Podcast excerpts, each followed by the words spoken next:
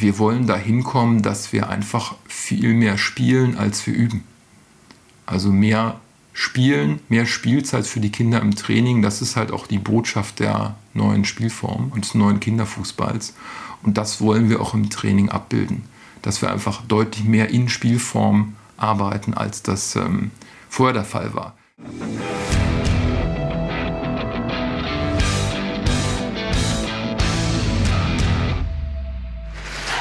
Der neue Kinderfußball. Erst Faktencheck, dann Sinn und Zweck. Euer Begleitpodcast zur Wettspielreform sowie zum gleichnamigen Fachbuch Der neue Kinderfußball trainieren in kleinen Wettspielformen von Thomas Stark.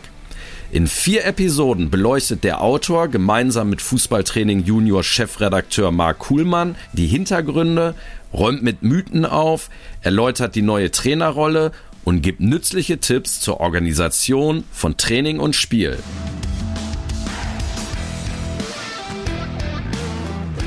In dieser Folge beantwortet Thomas Stark Fragen rund um die Organisation und Durchführung des Trainingsbetriebs und welche gewichtige Rolle die neuen kleinen Spielfelder als Anker hierbei einnehmen.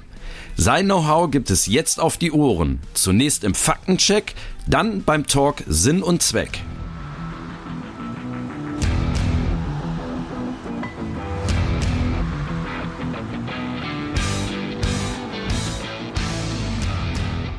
Der Faktencheck. Was bedeutet die Wettspielreform für die Organisation des Trainings? Dass äh, kleine Spielformen in den Mittelpunkt des Trainings rücken und dass dann nach dem Zweifelderprinzip nicht mehr nur mit einem Feld trainiert wird, sondern mehrere kleine Felder aufgebaut werden und innerhalb dieser Felder dann äh, das gesamte Training stattfindet.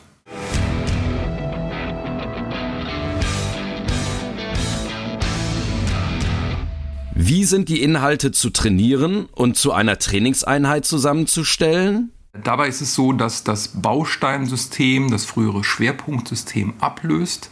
Das heißt, äh, als Trainer erarbeiten wir nicht mehr einen Schwerpunkt über mehrere Wochen, und planen die, das Training für die ganze Saison, sondern stellen uns Trainingseinheiten mit verschiedenen Bausteinen des Kinderfußballs zusammen und mixen die immer wieder neu zu einer neuen spannenden Trainingseinheit zusammen. Dafür gibt es zwei Methoden. Methode 1, das Spielen, Üben, Spielen-Prinzip, wo sich dann die Spielform und die Übungsform immer wieder abwechseln, sodass es für die Kinder dann halt spannend interessant bleibt. Oder auch Methode 2, das Spielen, Spielen, Spielen Prinzip, bei dem man dann alles nur noch in Spielform erarbeitet.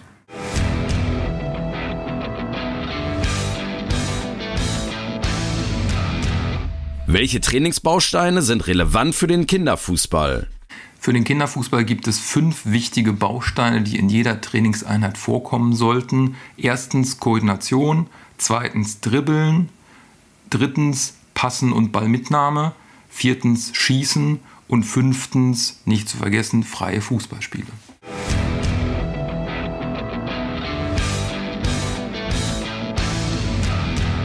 Der Talk zum Thema über Sinn und Zweck der Veränderung des Trainingsbetriebs.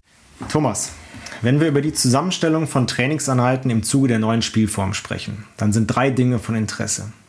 Als erstes, wie sieht das Setting, also die Trainingsumgebung aus? Das zweite, welche Themen sind relevant? Und das dritte, mit welcher Methodik kann ich als Trainer durch die Trainingsstunden führen? Lass uns gerne mal mit der Trainingsumgebung anfangen. Anders als bisher im ja, bekannten 7 gegen 7 Einzelspiel werden die Spielfelder der Wettspiele des neuen Kinderfußballs im Training eine Rolle spielen. Kannst du einmal erklären, wieso? Ähm, die, die äh, neuen Wettspielfelder werden eine große Rolle spielen, weil ähm, sich halt dieses Zielspiel deutlich geändert hat. Vorher war das Zielspiel für das Wochenende das 7 gegen 7 Einzelspiel. Äh, jetzt ist es anders. Jetzt haben wir am Wochenende Turnierform in vielen kleinen Feldern und das hat natürlich unmittelbaren Einfluss auf äh, die Trainingsgestaltung. Und äh, jetzt ist es plötzlich so, dass dieses Zielspiel in so einem kleinen Feld ähm, wunderbar als Ausgangsspielform genutzt werden kann, um darin das Training zu gestalten. Also das neue Wettspielfeld ist dann ja das Grundfeld, der Rahmen des neuen Trainings, kann man sagen. Also wenn wir jetzt mal drüber nachdenken, F-Jugend, sagt man so 25 mal 20 Meter. Das wäre dann der Rahmen, in dem mein Training stattfindet. Dann gibt es natürlich die Möglichkeit, da auch noch Bereiche weiter zu verkleinern, einzugrenzen. Wann macht das Sinn? Ja, das macht äh, während des ganzen Trainings Sinn. Ähm, man erarbeitet ja dann nach und nach die einzelnen Bausteine des Kinderfußballs in vielen kleinen Spielen. Und ähm, da ist ja auch dann dieses Ausgangsspielfeld für äh, viele Spiele, die man als Trainer durchführt, immer noch zu groß. Wenn man beispielsweise ein Fangspiel dann äh, machen möchte, dann macht es ja total Sinn, dieses Feld, nehmen wir jetzt mal für die F-Jugend, dieses 25 mal 20 Meter große Feld nochmal abzuteilen. Teilt man sich vielleicht ein 10 mal 10 Meter Feld ab, macht darin ein Fangspiel. Dann kann man äh, ein 1 gegen 1 oder ein 2 gegen 2 spielen lassen mit einem Schwerpunkt auf Dribbeln oder Passen. Dann kann man das Feld nochmal eine Hälfte teilen. Dann hat man äh, eine Größe von 20 mal 17 Metern ungefähr. Also man kann dann eben auch die Tore ja dann noch verschieben und dadurch eben dieses Feld dann neu gestalten, verkleinern, vergrößern, verschiedene Feldformen auch innerhalb dieses Feldes abteilen und hat dadurch viele Möglichkeiten, flexibel und variantenreich zu trainieren. Und nicht nur flexibel und variantenreich, sondern man spart sich auch viel Material, wenn man nur verschieben muss oder wenn man ein Grundfeld hat. Viele äh, Zeitverluste wird es nicht mehr geben wie bisher, große Umbaumaßnahmen, alles, denke ich, auch Vorteile für Kinder ja, macht halt auch für die Trainer vieles einfacher. Und in deinem Buch äh, beschreibst du ja das Zwei-Felder-Prinzip. Kannst du ähm, vielleicht einmal erklären, äh, warum du das aufbaust und wofür es gut ist? Ja, ich glaube, das kann man am besten an einem Beispiel äh, erklären. Nehmen wir mal das Beispiel, dass eine äh, Kinderfußballmannschaft besteht aus 16 Kindern und ähm, bisher ist es oft so gewesen, dass die Trainer dann in einem Feld mit allen 16 Kindern trainiert haben. Und da sieht man halt sofort, dass das natürlich Probleme in sich birgt. Das ist eine große Anzahl, recht unüberschaubar. Führt man dann Fußballspiele mit so vielen Kindern in einem Feld durch, hat man eine ganz schlechte Ballquote von einem Ball auf 16 Kindern. Also sehr wenig Ballaktion, sehr wenig Aktivität für die Kinder selbst, die vielleicht dann sich noch recht viel bewegen, aber eben nicht mit dem Ball. Und äh, da ist dann keine Intensität gegeben und ähm, sehr wenig Aktion für die Kinder selbst. Ebenso ist das dann auch, wenn man mit dieser großen Gruppe in diesem einen Feld bestimmte Übungen durchführt. Nehmen wir mal einen Torschussrundlauf als Beispiel, dann ergeben sich automatisch äh, lange Reihen und lange Wartezeiten für die Kinder. Wenn man jetzt aber mit dem Zwei-Felder-Prinzip arbeitet und ein zweites Feld aufbaut, das Feld also nochmal spiegelt und die Gruppe entsprechend teilt, dann hat man in jedem Feld acht Kinder, kann also 4 gegen 4 spielen. Eine deutlich bessere Ballquote, 1 zu 8 mit vielen Aktionen, hoher Intensität, vielen Erfolgserlebnissen, viel Spaß für die Kinder selbst und auch bei Übungen macht sich das dann sehr positiv bemerkbar. Bleiben wir noch bei dem Beispiel Torschussrundlauf, dann hat man noch äh, wahrscheinlich eine Dreierreihe Maximum, denn zwei Kinder gehen noch ins Tor, wenn man dann einen Torschussrundlauf macht.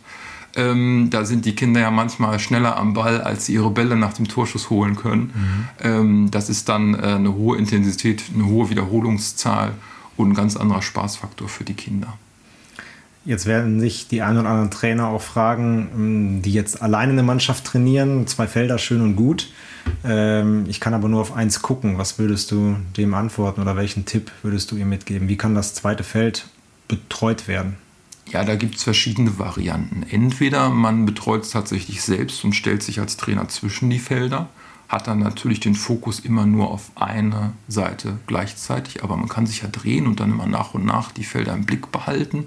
Es gibt auch immer die Möglichkeit, äh, in, in diesen Feldern verschiedene Spielformen anzubieten, sich auf ein Feld als Trainer zu konzentrieren, in dem zweiten Feld dann ein freies Fußballspiel stattfinden zu lassen, sodass man dem nicht so viel Aufmerksamkeit ähm, äh, zuteil werden lassen muss. Ähm, fördert letztlich auch das, äh, das, äh, die Selbstständigkeit der Kinder und das Selbstbewusstsein, wenn, wenn sie dann eben mal ähm, so ein Spiel auch selbst organisieren und durchführen dürfen.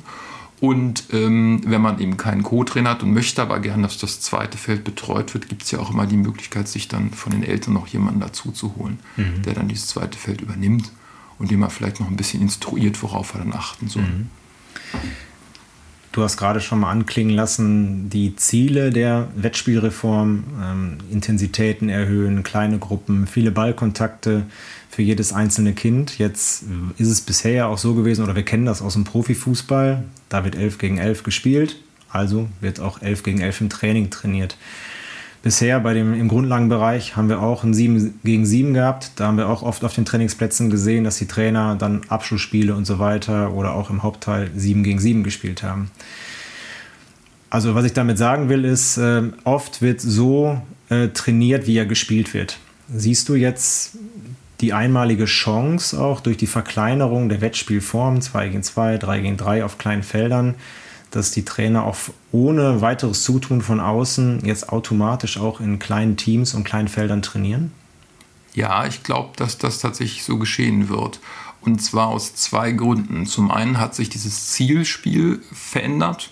Das Ziel, äh, auf das wir die Kinder vorbereiten, ist ja jetzt eine Turnierform am Wochenende. Die finden in kleinen Feldern, kleinen Spielformen statt. Das ist eben der große Unterschied. Das heißt, ich muss die Kinder gar nicht mehr vorbereiten auf Position und ähm, auf ähm, weite Entfernung, ähm, sondern äh, es findet ja das statt, was ich mit den Kindern halt auch erarbeiten möchte, nämlich als Ziel diese kleinen Spiele am Wochenende. Und ähm, da gibt es ja den Grundsatz, dass äh, letztlich das Wettspiel immer der Motor des Trainings ist also sich alles darauf ausrichtet, denn wir möchten die, die Kinder, unsere Spieler ja optimal auf das vorbereiten, was dann am Wochenende stattfindet. Das sind dann eben diese Turniere in den kleinen Feldern, ähm, sodass es äh, absolut Sinn macht, eigentlich so eine Notwendigkeit sich ergibt, das dann auch unter der Woche im Training abzubilden. Und äh, der zweite Punkt ist, dass es ja so ist, dass äh, viele Trainer, die halt äh, geschult waren, gut ausgebildet waren, äh, Lizenzlehrgänge gemacht haben, äh, schon äh, lange in diesen kleinen Spielformen trainieren und immer das Problem hatten, dass äh, die, das Zielspiel am Wochenende halt das 7 gegen 7 Einzelspiel war. Das heißt, hat sich halt eine deutliche Diskrepanz ergeben, weil viele Jahre zwischen Training und Trainingsinhalten und dem Wettspiel am Wochenende. Und die wird jetzt aufgehoben, sodass ich davon ausgehe, dass die Trainer dann einfach ihr Training so weiterführen werden und ähm, sich darüber freuen, dass wir jetzt ein anderes Ziel am Wochenende haben, als das vorher der Fall war. Das hat Markus Hirte ja auch schon so schön in unserer ersten Episode äh, thematisiert und dargelegt, dass der DFB und die Landesverbände schon seit vielen Jahren propagieren. Alles soll in kleinen Spielformen stattfinden im Training und das Zielspiel war einfach ein ganz anderes. Am Wochenende war was anderes gefordert. Von daher sehr gut nachvollziehbar. Gut, also wir kennen die Trainingsumgebung jetzt. Trainer wissen, wie ein Feld aufgebaut werden soll. Kommen wir mal zu den Inhalten. Die sind ja erstmal recht leicht zu merken. Äh, wir haben fünf Themen, davon drei Techniken, drei Grundtechniken, äh, Dribbeln, Passen, Schießen im Wesentlichen, plus die Bausteine Koordination und freies Fußballspiel. Ähm, gelten denn alle Trainingsbausteine und alle Inhalte auch für ausnahmslos für alle Altersklassen des Kinderfußballs oder gibt es da Ausnahmen? Also diese fünf Bausteine gelten für die Altersklassen F-Junioren und E-Junioren äh, so vollständig das heißt äh, U8, U9, U10, U11. Ähm, eine Ausnahme dabei stellen halt die Bambini dar, die G-Junioren. Ähm, in dieser Altersklasse macht es halt keinen Sinn, mit den Kindern schon das Passen und die Mitnahme des Balles zu erarbeiten. Äh, dafür gibt es verschiedene Gründe. Zum einen ist das Sichtfeld von Bambini stark eingeschränkt sodass sie ihre Mitspieler oftmals gar nicht wahrnehmen. Man kann sich das ganz gut vorstellen, wenn man mal versucht, mit den Händen so einen Feldstecher nachzuformen, so ein Fernglas quasi, dann sieht man halt, wie eingeschränkt so ein Sichtfeld von kleinen Kindern ist. Dann ist halt so, dass die meisten Bambini gar nicht in der Lage sind, den Fuß so nach außen zu drehen, dass sie wirklich einen Pass mit der Innenseite spielen können. Und darum geht es uns ja. Wir wollen ja eigentlich, wenn wir es passen, passen trainieren, das Passspiel äh, als Technik, dann den Kindern beibringen, dass sie mit der größten Fläche des Fußes den Ball zielsicher zum Mitspieler bringen. Dazu sind die meisten Bambini noch nicht in der Lage. Und äh, der dritte Punkt ist, dass Bambini einfach sehr ich-bezogen sind. Die fangen ja erst an, kommen in den Fußballverein, müssen sich erstmal an Sozialisieren, an dieses Spielen in der Mannschaft gewöhnen und das gemeinsame Trainieren und Spielen. Ähm, und für die meisten Bambini gibt es sozusagen den Grundsatz Ich, der Ball und das Tor. Das ist das, was für sie wichtig ist. Sie selbst, der Ball, mit dem sie spielen und das Tor, auf das sie dann bestenfalls sehen und auf das sie abschließen.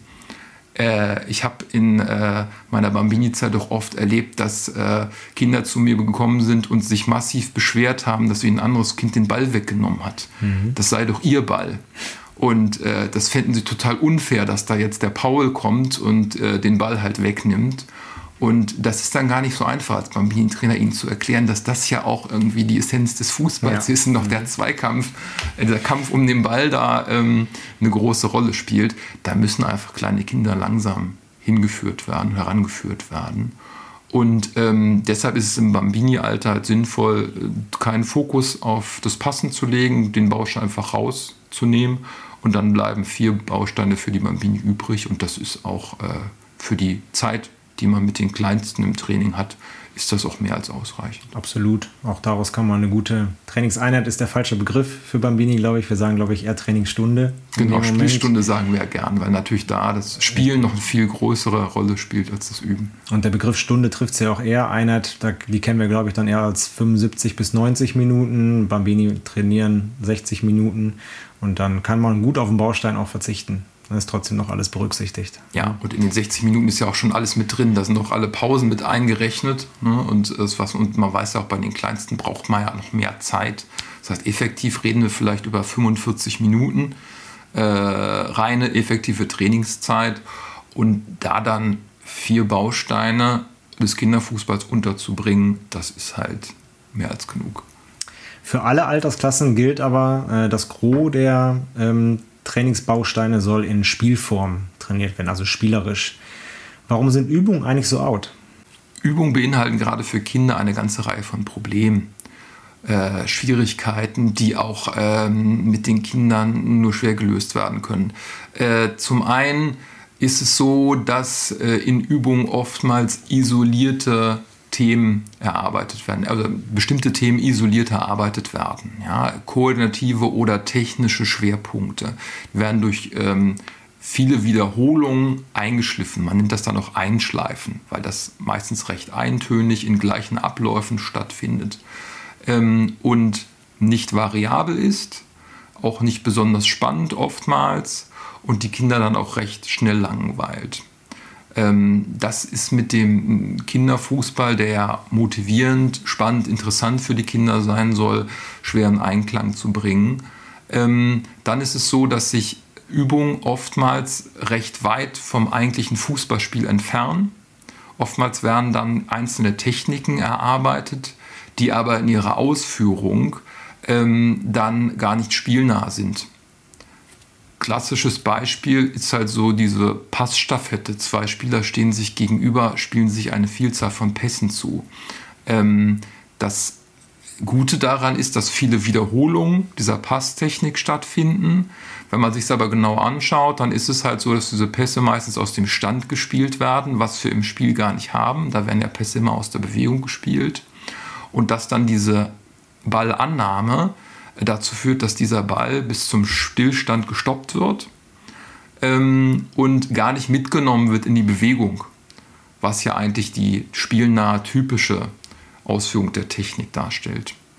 Ähm, daran sieht man eben, dass dann Übungen ganz oft dann fern, sich entfernen von dem eigentlichen Spiel, finden auch nicht immer auf Tore statt, äh, oftmals gibt es keine Anschlussaktion, die irgendwie interessant oder spannend ist. Man kann sie natürlich interessanter machen, indem man Wettbewerb damit zunimmt ähm, oder Punkte zählt oder dergleichen. Das macht so eine Übung schon mal spannend, aber es ist ganz anders als bei einer Spielform. Und der dritte Punkt der Übung halt problematisch macht, den erklärt man sich, wenn man ähm, sich mal anschaut, woraus so eine Fußballaktion eigentlich besteht. Ähm, da kennen wir ja schon das sogenannte Drei-Phasen-Modell. Das heißt, man kann halt eigentlich jede Aktion im Fußball in drei Phasen unterteilen. Erkennen, entscheiden, ausführen. EEA könnte man das abkürzen. Ähm, erkennen der Spielsituation, äh, entscheiden für eine Fußballaktion und ausführen dieser Fußballaktion. Und wenn man das dann anwendet auf Übungen, klassischen Natur stellt man halt fest, äh, dass meistens nur diese dritte Phase trainiert wird, nämlich das Ausführen einer Technik. Schauen wir uns mal ein Beispiel an, so ein klassischer Hütchenslalom, so ein Slalom-Dribbling. Eine Reihe wird gebildet, wird eine Hütchenreihe ausgelegt, die Kinder dribbeln durch diese Hütchenreihe vielleicht noch vor und wieder zurück. Da wird dann halt die Technik Dribbeln erarbeitet. Die wird doch erarbeitet gibt viele Wiederholungen, kann auch mit beiden Füßen ausgeführt werden, aber es findet eben nur das Ausführen statt. Es ist äh, nicht variabel, die Ausführung ist immer gleich. Es gibt kein Erkennen von Spielsituationen, weil das gar nicht keine Situation aus dem direkten Spiel ist. Mhm. Und es müssen auch keine Entscheidungen getroffen werden von den Spielern, mhm. sondern es geht halt nur um den Ablauf. Ähm, das macht Übung halt problematisch. Während in Spielform ähm, diese drei Phasen immer stattfinden, immer erarbeitet werden. Es ist immer Gegnerdruck da und es ist immer äh, automatisch spielnah, denn es ist ja eine Spielform und es gibt auch eigentlich immer eine Spielrichtung oder mehrere Spielrichtungen. Also wie auch immer eine Spielform gestaltet, man entlädt sie immer aus dem eigentlichen Spiel. Und ähm, dadurch werden letztlich auch in diesen Spielformen immer mehrere Bausteine mittrainiert. Man kann immer noch einen Fokus auf bestimmte setzen, aber im Grunde wird halt in diesen Spielformen alles trainiert, was für den Fußball relevant ist. Und das ist die Krux ja auch, kann man sagen. Also bei Übungen, da ist mir klar, man kann einen deutlichen Akzent setzen auf Dribbling. Du sprachst den Hütchenslalom an, dann weiß jeder, dass das Dribbeln trainiert wird und nicht das Tore schießen. Spielformen, die glänzen ja dadurch, dass sie kombinierte Inhalte trainieren. Also wenn ich eine Spielform mache, 2 gegen 2, 3 gegen 3 auf zwei Tore oder vier Tore, dann habe ich ja alle deine benannten Bausteine sind ja inkludiert. Also beim 2 gegen 2 muss ich dribbeln, ich muss schießen, ich muss auch mal passen, ich muss da Entscheidungen treffen. Aber das Wichtige wäre jetzt für mich als Trainer auch zu wissen, wie kann ich denn trotzdem, obwohl Spielformen alles miteinander kombinieren, wie kann ich denn trotzdem innerhalb einer Spielform einen Akzent setzen? Also welche Möglichkeiten, Steuerungsmöglichkeiten als Trainer habe ich da? Äh, es gibt ja verschiedene Faktoren, die eine solche Spielform beeinflussen.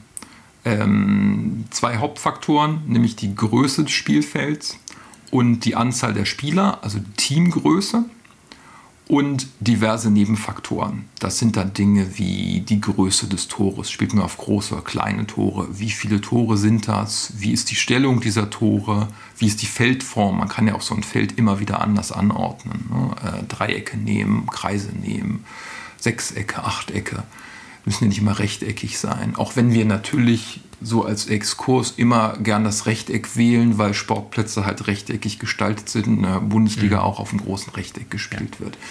Ähm, man kann in diesen Spielformen einen starken Fokus durch die Gestaltung des Spielfelds auf bestimmte Bausteine des Kinderfußballs und auf Techniken insbesondere legen.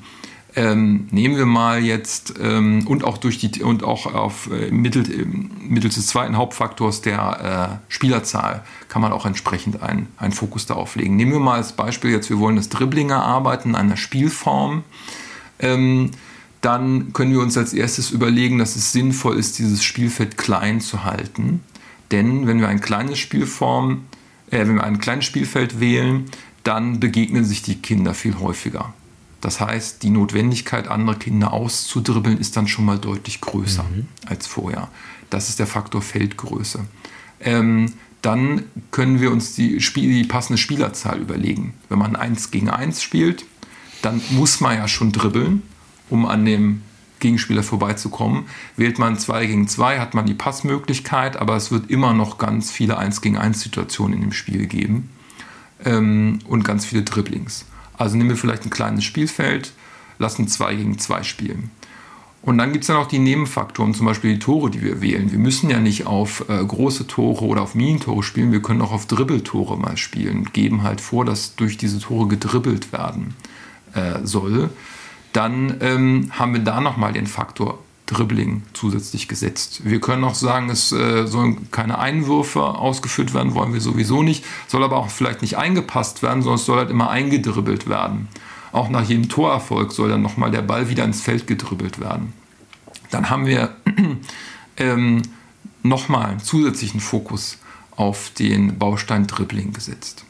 Und dann gibt es noch, unabhängig von diesen Faktoren, gibt es noch die Möglichkeit für den Trainer mit sogenannten Provokationsregeln zu arbeiten. Das heißt, er gibt gewisse Spielregeln für die Kinder vor, äh, die dann auch wiederum einen Fokus auf diesen Baustein legen. Bleiben wir mal beim Dribbling.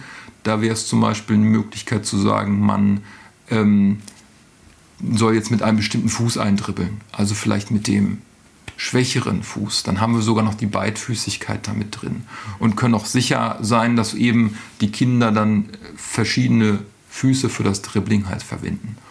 Oder wir könnten äh, sagen, dass ähm, Tore nach einer Finte doppelt gezählt werden. Dann haben wir auch noch den Motivationsfaktor äh, da drin, dass dann viele Finten vielleicht ausgeführt werden, um dann eben nochmal Bonus, Bonus zu vergeben. Darf ich da mal einhaken? Das finde ich mich mal auch ganz interessant. Ähm, gibt es ja oft so Regeln oder Tore zählen nur direkt zum Beispiel. Da gibt es Kritiker, die sagen dann, das ist in manchen Situationen ja auch nicht, da fehlt die Spielnähe. Ein Beispiel, äh, eine Flanke oder ein Pass von außen kommt rein, der Spieler muss nur noch den Fuß hinhalten, weiß aber, dass Tore nach einer Finte doppelt zählen, dann geht er vielleicht nochmal äh, macht er nochmal einen Schritt mehr, geht ins 1 gegen 1, versucht ihn auszuspielen, scheitert am Ende vielleicht sogar. Wenn er trifft, ist ja alles gut, aber die richtige Lösung wäre ja gewesen, Fuß hinhalten, aus zwei Metern Tor machen. Was würdest du solchen Kritikern antworten? Ähm, zum einen würde ich halt sagen, dass diese äh, Bonusregeln ja kein Zwang sind wir können von den Spielern ja durchaus erwarten, dass ihnen natürlich klar ist, dass es vielleicht so ein Tor doppelt zählt, aber auch immer die Gefahr gegeben ist, dass das Tor nicht gemacht wird, wenn man jetzt die, den schwereren Weg mhm. wählt. Mhm. Ne? Vielleicht auch aus unserer Sicht nicht den richtigen, weil dann sozusagen der falsche Fuß verwendet wird. Ähm, wenn der Ball von links ins Zentrum gespielt wird, erwarten wir eigentlich, dass der dann mit rechts versenkt wird sozusagen. Ja.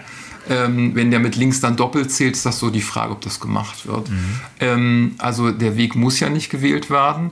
Zwei einfache Tore sind auch zwei Punkte, wenn, wenn das schwere, die, schwere Variante doppelt zählt. Ähm, und zum anderen ist es ja so, ähm, wie, das sind ja dann auch Spielformen, die wir jetzt im Training während des Trainings verwenden. Was immer noch Thema sein soll, ist halt das freie Fußballspiel, in dem die Kinder auch eben ohne solche Regelvorgaben ähm, dann spielen können.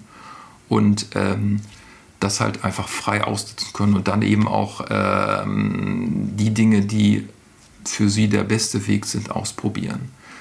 Generell ist natürlich bei Provokationsregeln so, dass man als Trainer immer wieder sich neue ausdenken und ausprobieren kann, muss aber auch sensibel dafür sein, dass die nicht zu künstlich wirken. Mhm. Ähm, um da vielleicht ein Beispiel zu nennen, auch so ein Klassiker-Beispiel. Ähm, viele wünschen sich ja One-Touch-Football, ja. auch schon bei den Kleinsten. Mhm.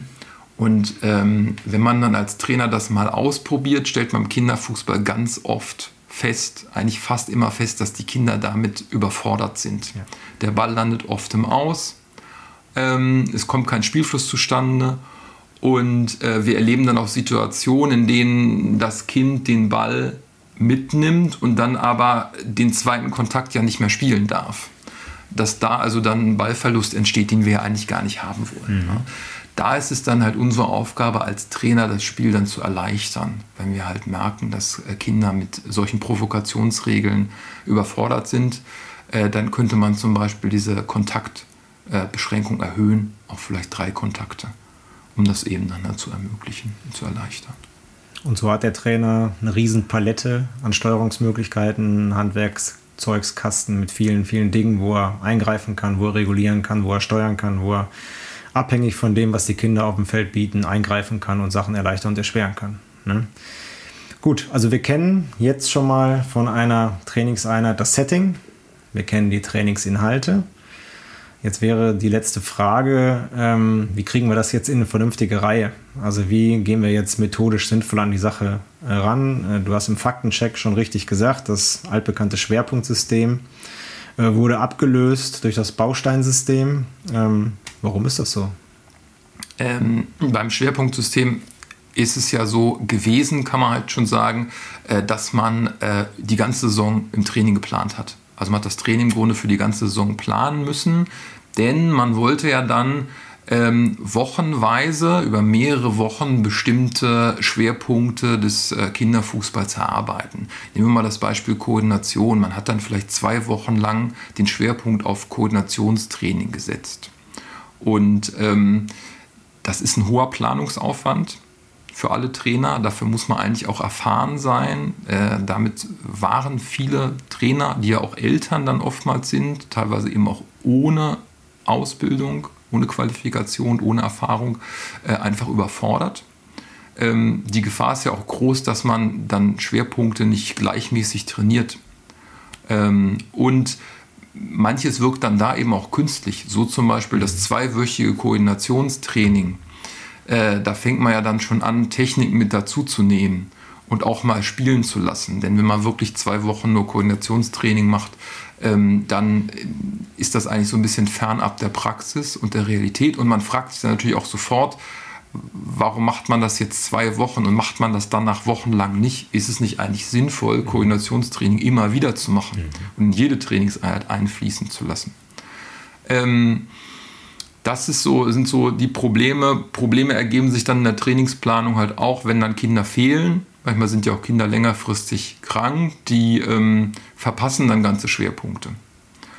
Und dieses Schwerpunktsystem hat auch dazu geführt, dass ganz viele Trainer automatisch äh, mehr Übungsform als Spielform gemacht haben. Denn in Übungsform kann man halt, das haben wir eben auch schon äh, besprochen, kann man halt leichter so Schwerpunkte herausarbeiten. Äh, und darauf äh, halt einen ganz klaren Fokus setzen. Ähm, das sind halt so Probleme, die hat man halt nicht, wenn man statt des Schwerpunktsystems mit dem Bausteinsystem plant. Da kann man immer wieder neu für jede Trainingseinheit äh, sich Spielformen und Übungen, ähm, die wir auch letztlich dann äh, gar nicht mehr so differenzieren, aber dazu kommen, kommen wir vielleicht gleich noch, ähm, kann man sich halt immer wieder neue, neue raussuchen aus den verschiedenen Bausteinen, die dazu passen und daraus dann halt seine, seine Trainingseinheit zusammenmixen und das immer wieder attraktiv neu gestalten in vielen Varianten. Natürlich auch dann mal wieder äh, Spiele wiederholen und ähm, äh, mal wieder mit den Kindern machen. Aber man hat dadurch deutlich weniger Planungsaufwand. Man kann auch nie irgendwas vergessen, weil man ja immer alle Bausteine trainiert. Ähm, und wenn man dann eben viel in Spielform trainiert, dann werden ja ohnehin eigentlich immer alle Bausteine abgedeckt. Also für den Trainer, der mit quietschenden Reifen zum Training kommt, weil er vorher einen stressigen Arbeitstag hatte, eigentlich das ideale Konzept. Ja, also es ändert natürlich nichts daran, dass man sich schon mal Gedanken gemacht haben sollte, was man dann trainieren möchte, bevor man auf den Trainingsplatz ja. kommt.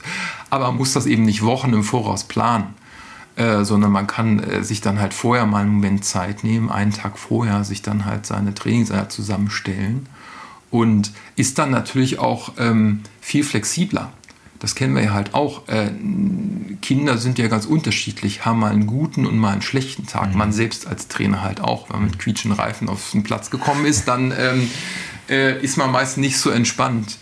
Und das Bausteinsystem bietet einem da viel, Flex viel Flexibilität und ähm, viele Möglichkeiten und baut, glaube ich, auch Ängste und Hemmungen ab, Absolut. die man gerade als neuer Trainer dann halt hat. Ja. Und selbst da bleibst du ja trotzdem, wie du schon sagtest, maximal flexibel. Also eine gute Richtlinie ist ja, alle äh, Bausteine des Kinderfußballs in einer Einheit oder in einer Trainingsstunde unterzubringen. Aber auch da äh, passiert ja nichts, wenn man dann mal drei Formen oder zwei Formen Dribbeln macht ne? und dann mal eine hinten rüber kippt, weil du hast sie ja nicht ständig drin im Training. Ne? Ja, das ja. ist halt so. Auch wenn man dann mal irgendwie mal nicht einen Fokus auf den Torschuss legt, dann wird man ja in Spielform arbeiten, da wird halt auch dann eben häufig geschossen. Äh, man kann das natürlich auch bewusst nutzen und kann dann eben mal in Trainingseinheiten einzelne Bausteine weglassen und äh, manche doppelt trainieren. Man kann auch äh, irgendwie von den fünf Bausteinen jetzt mal äh, sich vier rausnehmen und dann eben macht man vielleicht eine kleine Spielform, wo dann halt Dribbeln und Passen quasi zusammen abgedeckt sind. Das ist halt maximal flexibel und ähm, bietet äh, viel entspanntere Möglichkeiten. Und auch das kann man auf jeden Fall nochmal für alle Trainer festhalten. Torschuss äh, mit zu integrieren ins Training ist eigentlich das A und O. Das ist das, was Kinder wollen. Selbst bei Bausteinen wie Dribbeln oder Passen ist ja immer auch eine Anschlussaktion möglich aufs Tor. Dann hast du schon den Torschuss automatisch, automatisch auch mit inkludiert.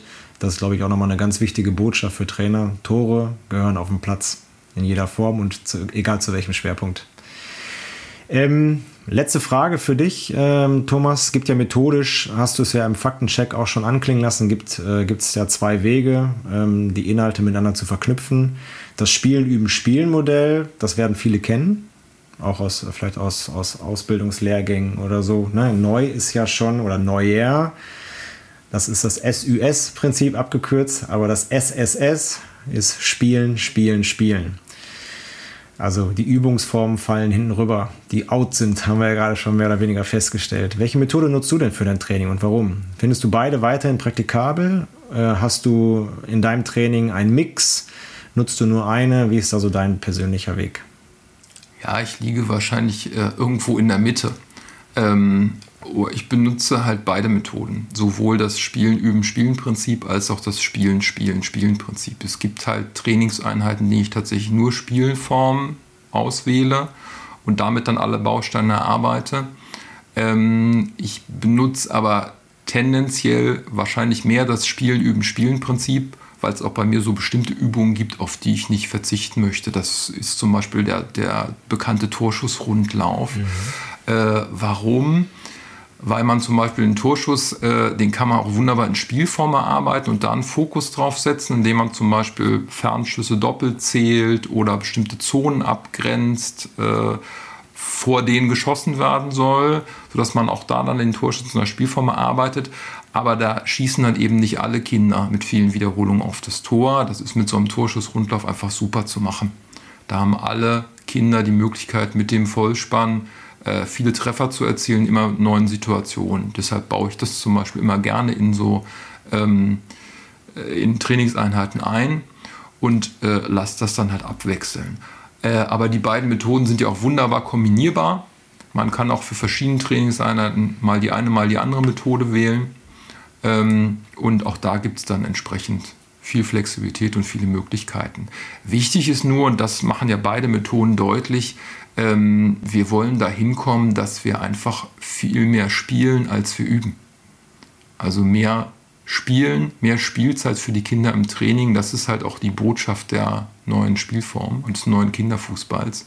Und das wollen wir auch im Training abbilden, dass wir einfach deutlich mehr in Spielform arbeiten, als das ähm, vorher der Fall war. Es gibt viele gute Übungen, auch wenn wir sagen, Übungen sind out, heißt das ja nicht, dass wir die jetzt verteufeln würden. Ähm, auch viele Übungen, bei denen die Kinder Spaß, äh, viel Spaß haben, sei das ein Torschussrundlauf oder so ein äh, Elfmeterschießen. Ähm, aber auch da ist, da ist es halt wichtig, dass man nicht nur auf ein Tor schießen lässt, sondern auf mehrere. Und die Kinder auch da viele Aktionen, Wiederholungen haben oder so ein ähm, Teamwettbewerb so eine Passstaffel oder so ein Staffellauf, äh, wo man dann, wo verschiedene Teams ja auch schon gegeneinander antreten. Das hat ja auch schon einen starken spielerischen Charakter. Das ist natürlich auch eine Sache, die man immer wieder machen kann und äh, auch gerne machen kann. Ähm, aber die klare Botschaft lautet halt mehr, mehr Spielform, mehr Spielzeit für die Kinder im Training. Und ähm, das, denke ich, möchten wir gerne in der Breite umsetzen. Mit welcher schöneren Botschaft kann man nicht nur diese Episode, den Teil 4 unserer Podcast-Staffel äh, beenden, sondern auch die gesamte Staffelreihe. Thomas, vielen Dank für deine Zeit, für deinen Input, für dein geteiltes Wissen im Buch. Vielen Dank an dieser Stelle auch nochmal an die anderen Gäste, an Markus Hirte, an Manuel Schulitz, an Stefan Wessels für ihre Expertise. Ich hoffe, dass viele Sachen ähm, umgesetzt werden. Noch haben wir ja ein bisschen Zeit, bis äh, die Wettspielreform zur Umsetzung kommt. Einige Kreise haben es ja schon gemacht. Einige warten noch drauf, ähm, voller Vorfreude. Andere vielleicht auch nicht. Wir hoffen, dass wir die Leute, die noch nicht von dem neuen Weg überzeugt sind, überzeugen konnten. Thomas, vielen Dank für deine Zeit und ja, allen Hörern bis bald und auf Wiedersehen. Ja, bis bald.